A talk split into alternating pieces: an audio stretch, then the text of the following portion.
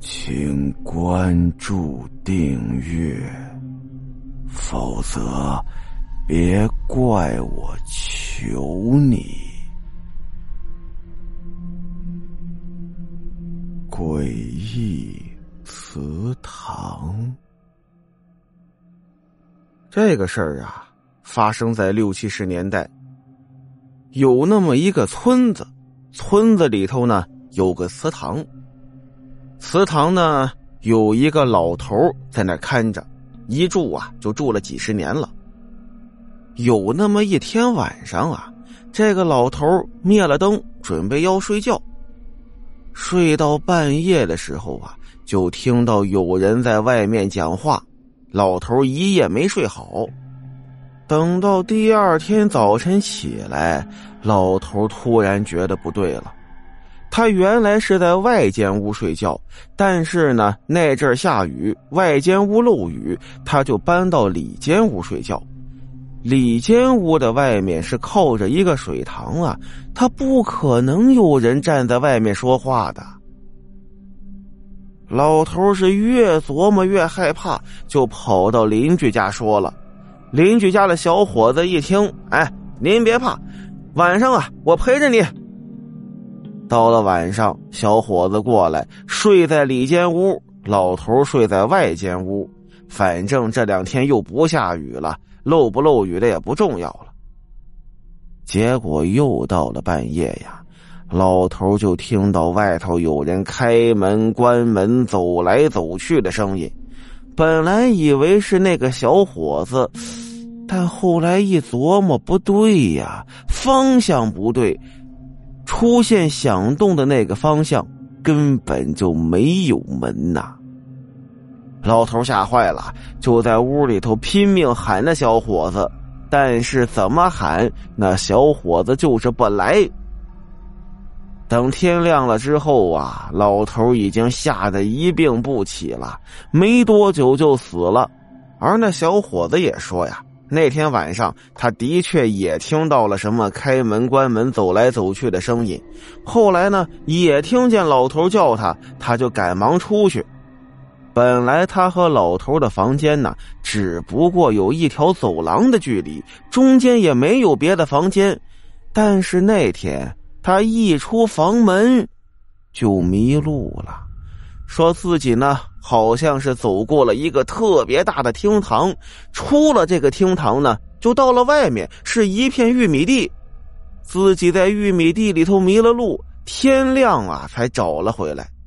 回来之后呢，发现老头已经下瘫了，但是啊，这祠堂里头可没有什么大厅呢。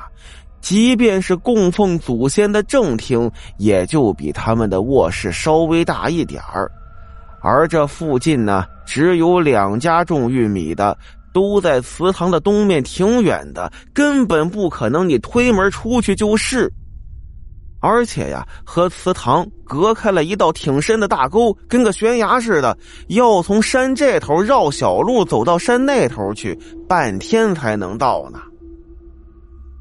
没过多久啊，发生了第二件事。因为老头的事件呢没有报警，所以警方呢把这第二件事列为第一了。老头死了之后啊，大家伙呢又找了个老太太过来看祠堂。这老太太身体不好，长期卧床，她孙女照看着她，家里头特别的困难。也没有什么亲人，也没有什么收入来源，所以村里就商量着呀，让他们搬到祠堂里去。一方面呢有个住处，另一方面呢也有人看着祠堂，顺便再给他们俩钱就是了。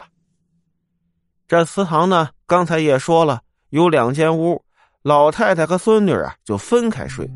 老太太呢还带着个铃铛，从牛身上摘下来的，只要有事呢，她就摇铃。有天晚上啊，他又摇铃，还大声喊着说：“有鬼，有鬼！”他孙女一听啊，立刻就想赶到老太太的房间，结果一出房门就进了一个特别大的大厅，然后从大厅里出来，玉米田，等到天亮，他才返回祠堂。老太太呀，早就吓死了。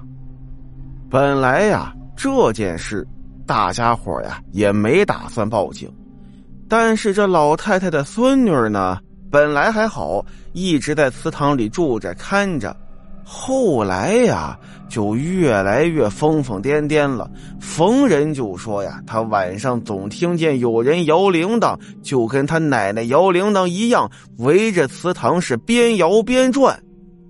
于是大家伙一听，哎呀，你要是害怕呀，以后就别跟那儿住了。又过了一阵儿啊，有那么一天，大家伙发现这女的不见了，但是家里的东西都还在。又过几天，几个小孩啊哭着找大人，因为啊他们在后山发现那个女的吊死在悬崖边的一棵树上。怪就怪在那个地方，那根本上不去。大家伙没办法了，只好报了警。因为那地方偏呐，警察一个来小时才到。到了之后，一看还是够不下来呀，又把消防队找了过来，用消防云梯才能把死人放下来。但是消防车刚到，又发现怪事儿了，这个女的呀，竟然是吊死在一根还没有筷子粗的树枝上，风一吹，树枝咔吧就断了，死人掉下了悬崖。于是呢，他们只能用绳子放下人去找。结果一开始这绳子就断了，连着断了三次，三个消防队员都掉下去了。他们是真没辙了，只好从城里调来更好的人员还有器材下去找。结果呢，只找到了三个消防员的尸体，那女人的尸体怎么找都找不着。